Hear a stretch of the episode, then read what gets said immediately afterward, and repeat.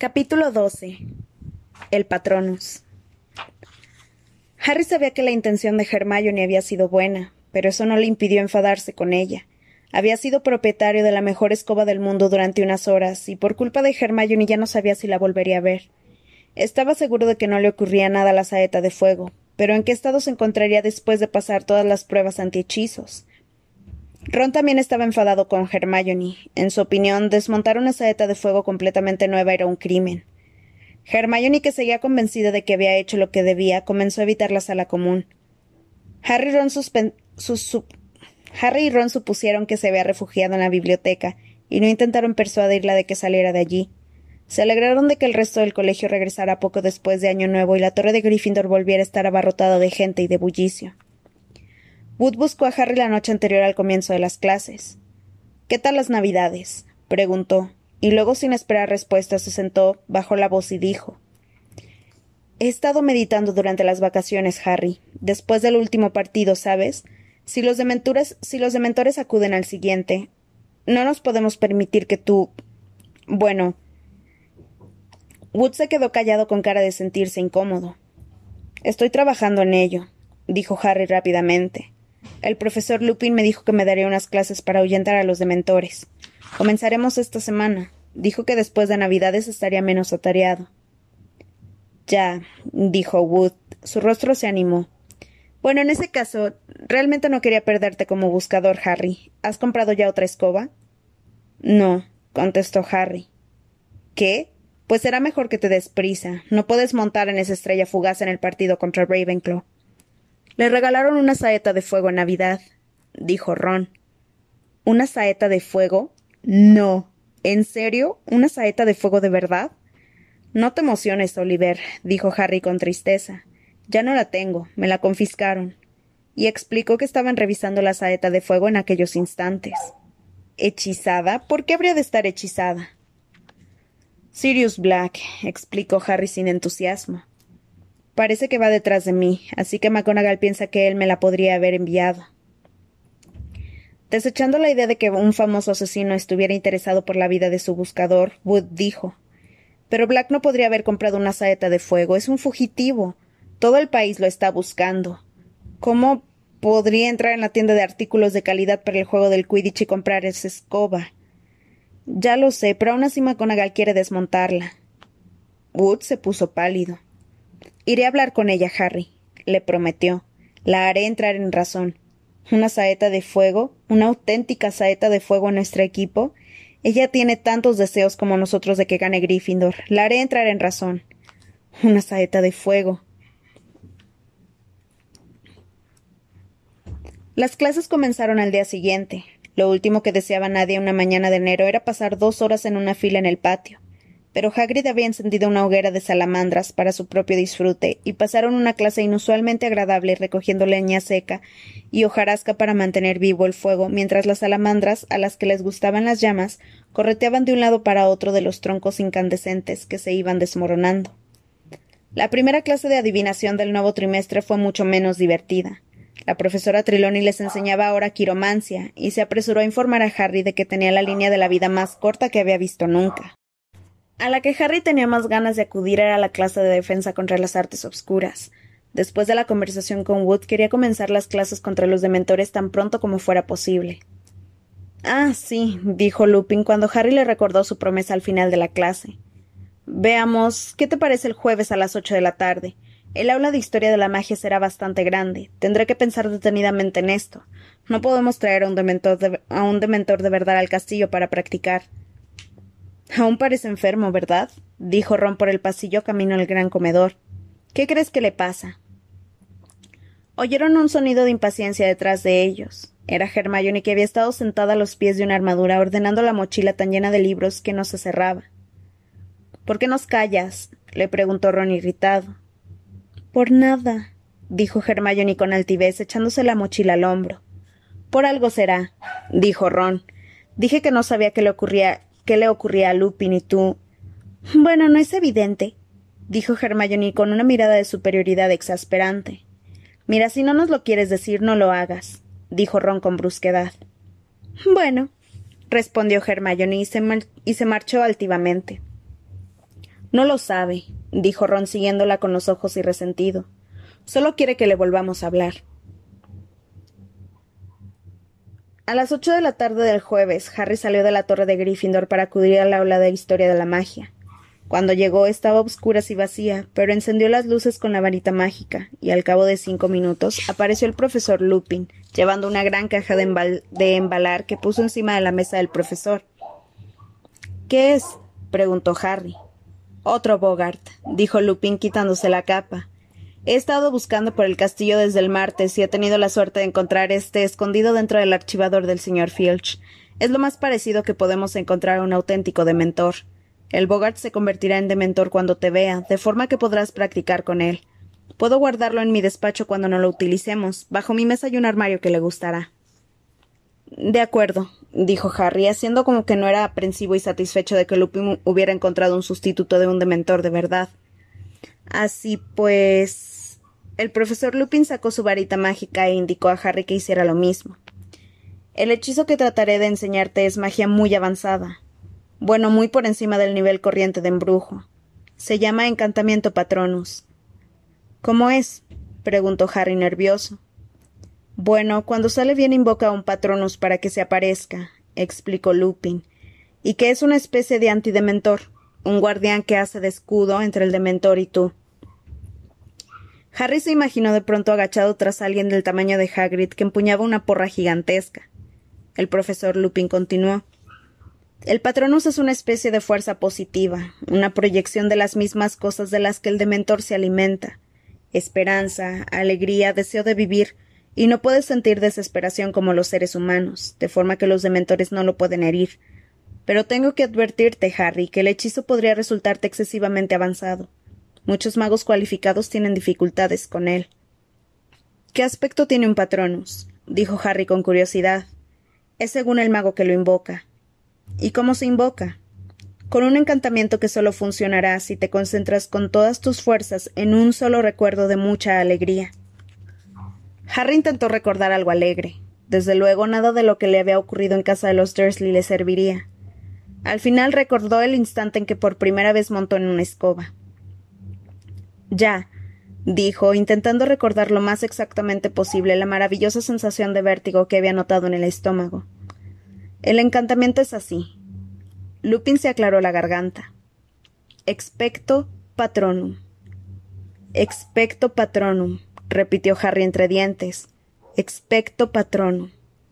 ¿Te estás concentrando con fuerza en el recuerdo feliz? Sí, contestó Harry, obligando su mente a que retrocediese hasta aquel primer viaje en escoba.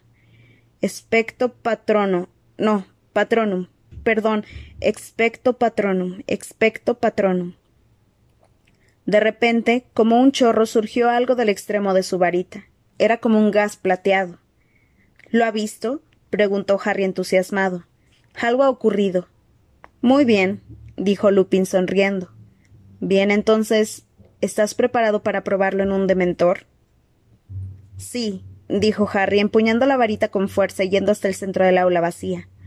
Intentó mantener su pensamiento en el vuelo con la escoba, pero en su mente había otra cosa que trataba de introducirse.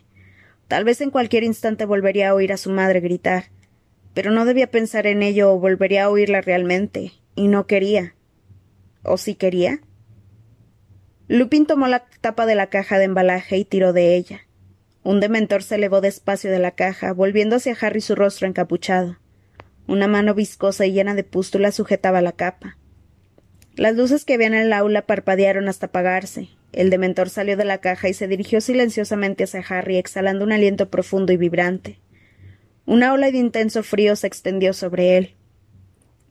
Expecto patronum, gritó Harry. Expecto patronum. Expecto pero el aula y el dementor desaparecían. Harry cayó de nuevo a través de una niebla blanca y espesa, y la voz de su madre resonó en su cabeza, más fuerte que nunca. A Harry no, a Harry no, por favor, haré cualquier cosa. A un lado, hazte a un lado, muchacha. Harry. Harry volvió de pronto a la realidad. Estaba boca arriba tendido en el suelo. Las luces del aula habían vuelto a encenderse. No necesitó preguntar qué era lo que había ocurrido. Lo siento, musitó incorporándose y notando un sudor frío que le corría por detrás de las gafas. ¿Te encuentras bien? le preguntó Lupin. Sí. Para levantarse, Harry se apoyó primero en un pupitre y luego en Lupin. Toma. Lupin le ofreció una rana de chocolate. Cómetela antes de que volvamos a intentarlo. No esperaba que lo consiguieras a la primera. Me habría impresionado mucho que lo hubieras hecho. Cada vez es peor, musitó Harry mordiendo la cabeza de la rana. Esta vez la ha oído más alto aún. Y a él, a Voldemort. Lupin estaba más pálido de lo normal. Harry, si no quieres continuar, lo comprenderé, lo comprenderé perfectamente.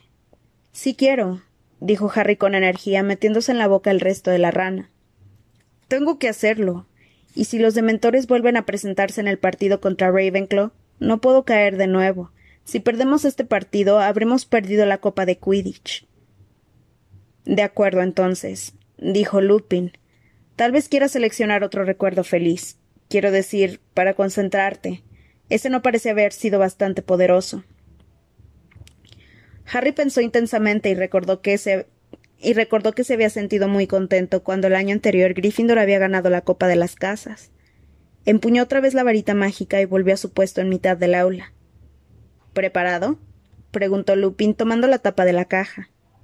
Preparado, dijo Harry, haciendo un gran esfuerzo por llenarse la cabeza de pensamientos alegres sobre la victoria de Gryffindor, y no con pensamientos oscuros sobre lo que le iba a ocurrir cuando la caja se abriera. Listo, dijo Lupin levantando la tapa. El aula volvió a enfriarse y a quedarse a obscuras. El dementor avanzó con su violenta respiración, abriendo una mano putrefacta en dirección a Harry. Expecto patronum, gritó Harry. Expecto pat una niebla blanca le obscureció el sentido. En torno a él se movieron unas formas grandes y borrosas.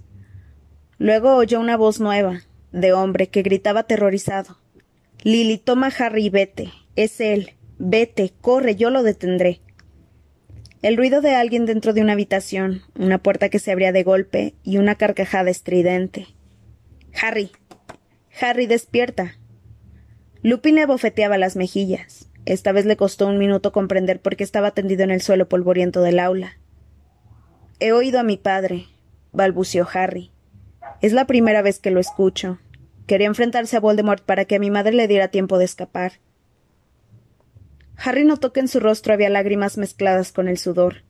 Bajó la cabeza todo lo que pudo para limpiarse las lágrimas con la túnica, haciendo como que se ataba el cordón del zapato para que Lupin no se diera cuenta de que había llorado.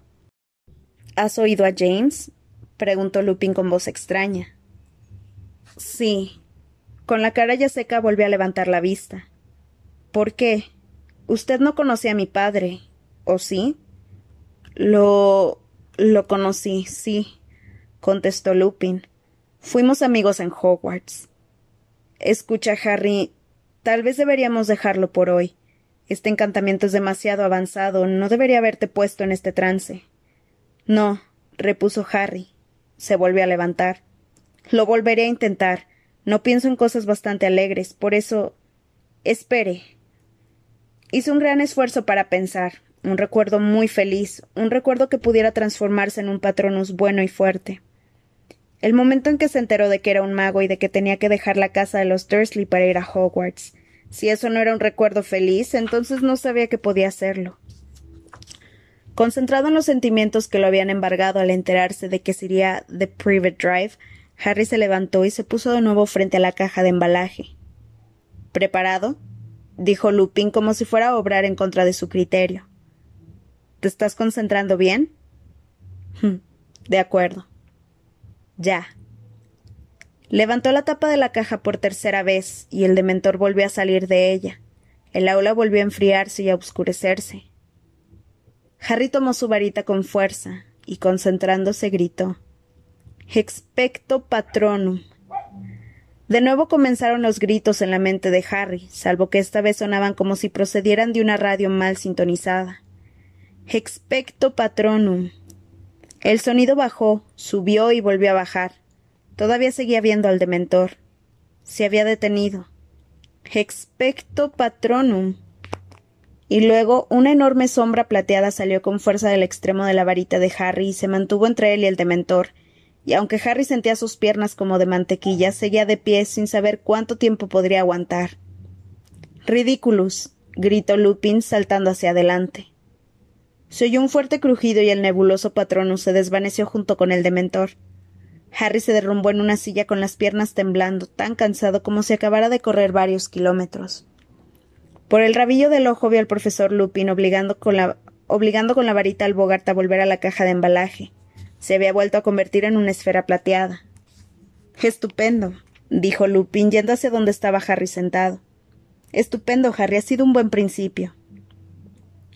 ¿Podemos volver a probar? Solo una vez más. Ahora no, dijo Lupin con firmeza. Ya has tenido bastante por una noche. Ten. Ofreció a Harry una tableta del mejor chocolate de Honeydukes. Cómetelo todo o la señora Pomfrey me matará. ¿El jueves que viene a la misma hora? Está bien, dijo Harry. Dio un mordisco al chocolate y vio que Lupin apagaba las luces que se habían encendido con la desaparición del dementor. Se le acababa de ocurrir algo. ¿Profesor Lupin? preguntó. Si conoció a mi padre, también conocería a Sirius Black.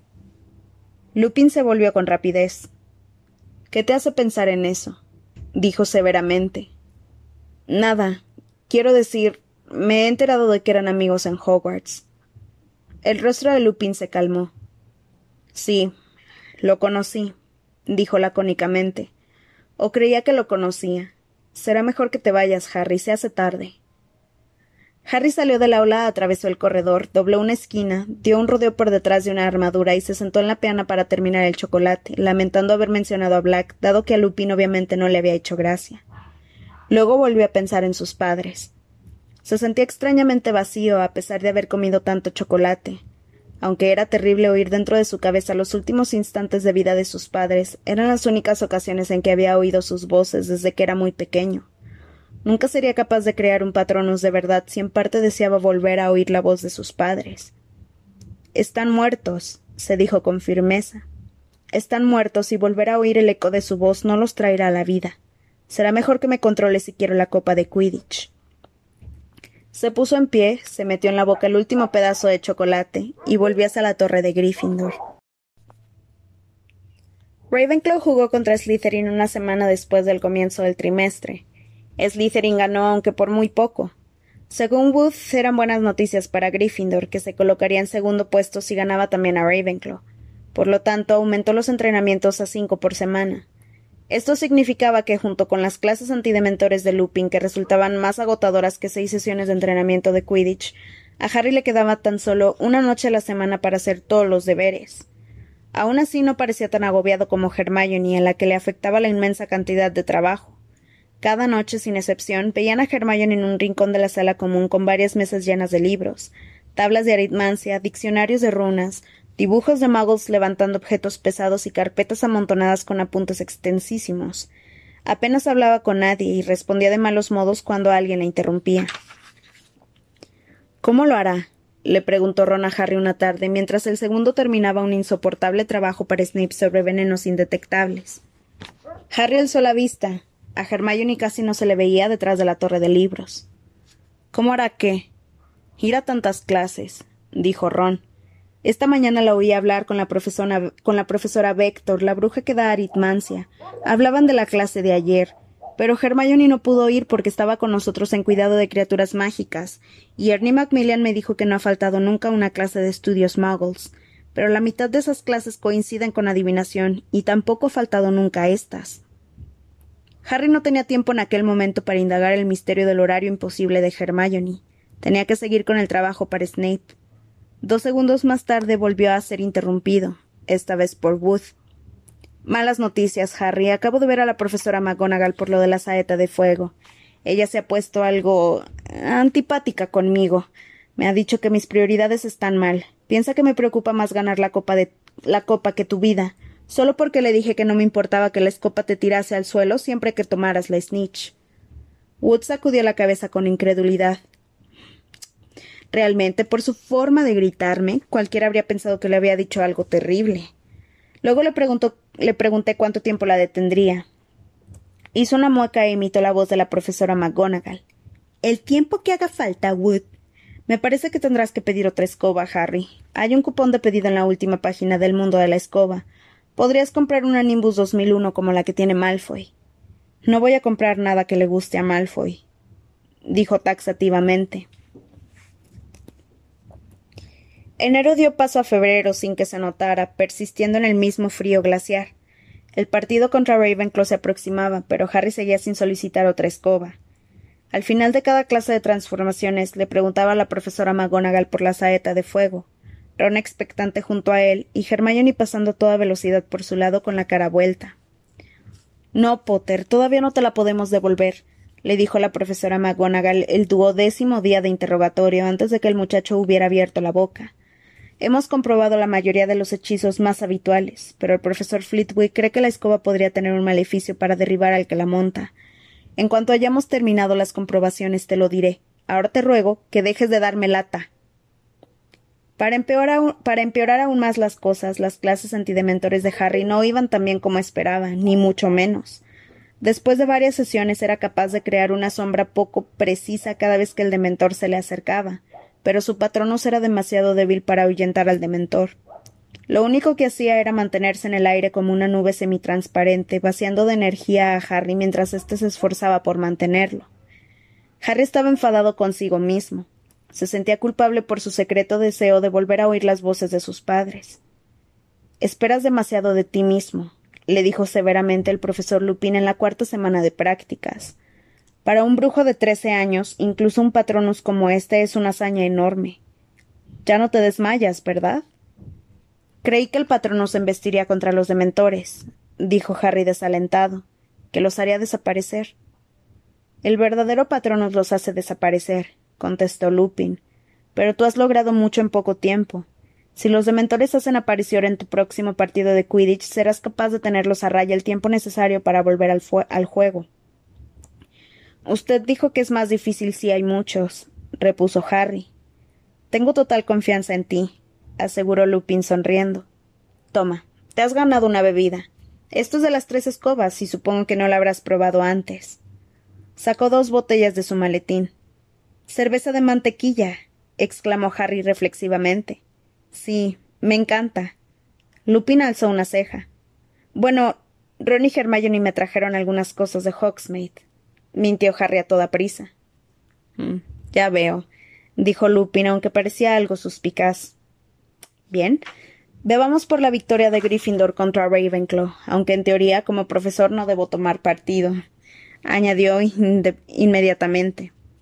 Bebieron en silencio la cerveza de mantequilla hasta que Harry mencionó algo en lo que llevaba algún tiempo meditando.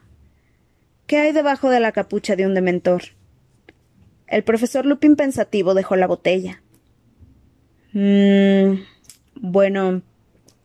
Los únicos que lo saben no pueden decirnos nada. El dementor solo se baja la capucha para utilizar su última arma.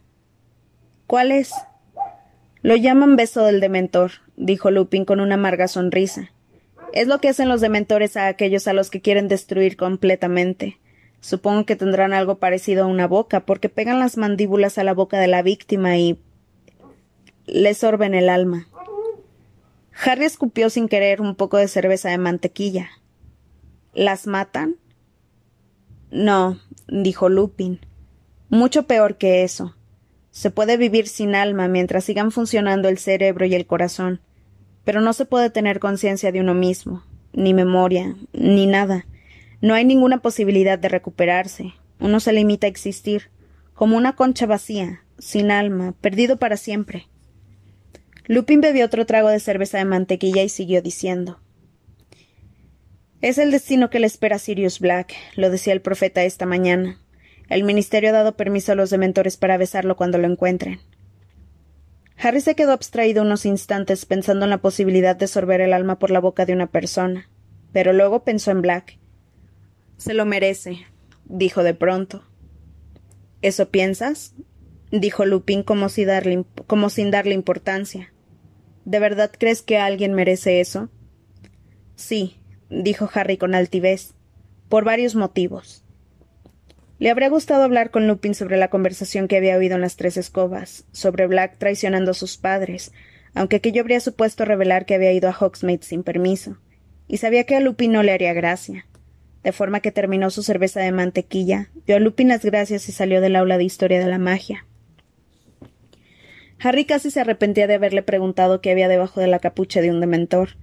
La respuesta había sido tan horrible y lo había sumido hasta tal punto en horribles pensamientos sobre almas sorbidas que se dio de bruces con la profesora McGonagall mientras subía por las escaleras. Mira por dónde vas, Potter. Lo siento, profesora. Fui a buscarte la sala común de Gryffindor. Bueno, aquí la tienes. Hemos hecho todas las comprobaciones y parece que está bien. En algún lugar tienes un buen amigo, Potter. Harry se quedó con la boca abierta. La profesora McGonagall sostenía su saeta de fuego que tenía un aspecto tan magnífico como siempre. ¿Puedo quedármela? dijo Harry con voz desmayada. ¿De verdad? ¿De verdad? dijo sonriendo la profesora McGonagall. Tendrás que familiarizarte con ella antes del partido del sábado, ¿no? Haz todo lo posible por ganar, porque si no quedaremos eliminados por octavo año consecutivo. Como me acaba, como me acaba de recordar muy amablemente el profesor Snape. Harry subió por las escaleras hacia la torre de Gryffindor sin habla, llevando la saeta de fuego. Al doblar una esquina vio a Ron que se precipitaba hacia él con una sonrisa de oreja a oreja. ¿Te la regresó? Estupendo. ¿Me dejarás que monte en ella? ¿Mañana? Sí, por supuesto, respondió Harry con un entusiasmo que no había experimentado desde hace un mes. Tendríamos que hacer las paces con Hermione. Solo quería ayudar. Sí, de acuerdo. Está en la sala común trabajando para variar. Llegaron al corredor que llevaba la torre de Gryffindor y vieron a Neville Longbottom que suplicaba a Sir Cadogan que lo dejara entrar. Las escribí, pero se me deben de haber caído en alguna parte. Id a otro con ese cuento, vociferaba Sir Cadogan. Luego, viendo a Ron y a Harry, se volteó. Voto a bríos, mis valientes y jóvenes vasallos. Venid a atar a este demente que trata de forzar la entrada. Cierra la boca, dijo Ron al llegar junto a Neville. He perdido todas las contraseñas, les confesó Neville abatido. Le pedí que me dijera las contraseñas de esta semana porque las está cambiando continuamente y ahora no sé dónde las tengo. Rompetechos, dijo Harry a Sir Cadogan, que parecía muy decepcionado y reacio a dejarlos pasar. Hubo murmullos repentinos y emocionados cuando todos se dieron la vuelta y rodearon a Harry para admirar su saeta de fuego. ¿Cómo la has conseguido, Harry? ¿Me dejarás dar una vuelta? ¿Ya la has probado, Harry? Ravenclaw no tiene nada que hacer, todos van montados en barredora siete. ¿Puedo tomarla, Harry? Después de unos diez minutos en que la saeta de fuego fue pasando de mano en mano y admirada hasta cada ángulo, la multitud se dispersó, y Harry y Ron pudieron ver a Hermione, la única que no había corrido hacia ellos y había seguido estudiando. Harry y Ron se acercaron a su mesa y la muchacha levantó la vista. Me la devolvieron, le dijo Harry sonriendo y levantando la saeta de fuego. Lo ves, Hermione, no había nada malo en ella. Bueno, podría haberlo hecho, repuso Hermione. Por lo menos ahora sabes que es segura. Sí, supongo que sí, dijo Harry. Será mejor que la deje arriba. Yo la llevaré, se ofreció Ron con entusiasmo. Tengo que darle Scavers el tónico para ratas. Tomó la saeta de fuego y sujetándola como si fuera de cristal, la subió hasta el dormitorio de los chicos. ¿Me puedo sentar? Preguntó Harry a Hermione. Supongo que sí, contestó Hermione retirando un montón de pergaminos que había sobre la silla. Harry echó un vistazo a la mesa abarrotada, al largo trabajo de aritmancia cuya tinta todavía estaba fresca, al todavía más largo trabajo para la asignatura de estudios muggles, y, a la traducción rúnica en que Hermione se, se hallaba enfrascada. ¿Qué tal lo llevas? preguntó Harry. Bien, ya sabes, trabajo duro, respondió Hermione. Harry vio que de cerca parecía casi tan agotada como el profesor Lupin. ¿Por qué no dejas un par de asignaturas? preguntó Harry, viéndola revolver entre libros en busca del diccionario de runas. No podría, contestó Hermione escandalizada. La aritmancia parece horrible, observó Harry, tomando una tabla de números particularmente abstrusa. No, es maravillosa dijo Hermione con sinceridad. Es mi asignatura favorita. Pero Harry no llegó a enterarse de qué tenía de maravillosa la aritmancia. En aquel preciso instante resonó un grito ahogado en la escalera de los chicos. Todos los de la sala común se quedaron en silencio, petrificados, mirando hacia la entrada. Se acercaban unos pasos apresurados que se oían cada vez más fuerte. Y entonces apareció Ron arrastrando una sábana. Mira, gritó acercándose zancadas a la mesa de Hermione. Mira. repitió sacudiendo la sábana delante de su cara. ¿Qué pasa, Ron? Scavers. Mira, Scavers. Hermione se apartó de Ron echándose hacia atrás muy asombrada. Harry observó la sábana que sostenía Ron. Había algo rojo en ella, algo que se parecía mucho a. Sangre. exclamó Ron en medio del silencio. No está. ¿Y sabes lo que había en el suelo? No, dijo Hermione con voz temblorosa. Ron tiró algo encima de la traducción rúnica de Hermione. Ella y Harry se inclinaron hacia adelante. Sobre las inscripciones extrañas y espigadas había unos pelos de gato, largos y de color canela.